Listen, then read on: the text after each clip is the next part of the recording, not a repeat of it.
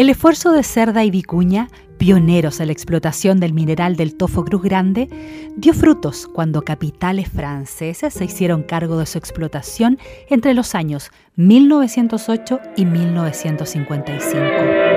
65 mil francos de la época habría sido el monto pagado para que la gran minería de hierro a rajo abierto cambiara de dueños. El mineral tuvo muy buenos resultados en la operación, pero el proyecto francés se encadenaba con una usina construida en Puerto de Corral, región de Biobío, total fracaso para los franceses, que intentaron operarla en base a leña y no a carbón, como era la usanza. 14 meses intentaron los galos levantar su idea, sin embargo, no fructificó pese a los éxitos productivos del Tofo Cruz Grande.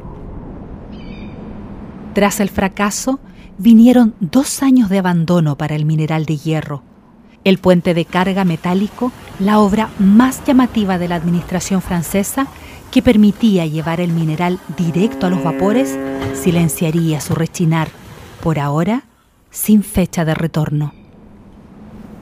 En la región donde todo comenzó, CMP y Mi Radio presentaron Memorias de Tierra Minera, una mirada a la minería regional, desde Domeico hasta hoy.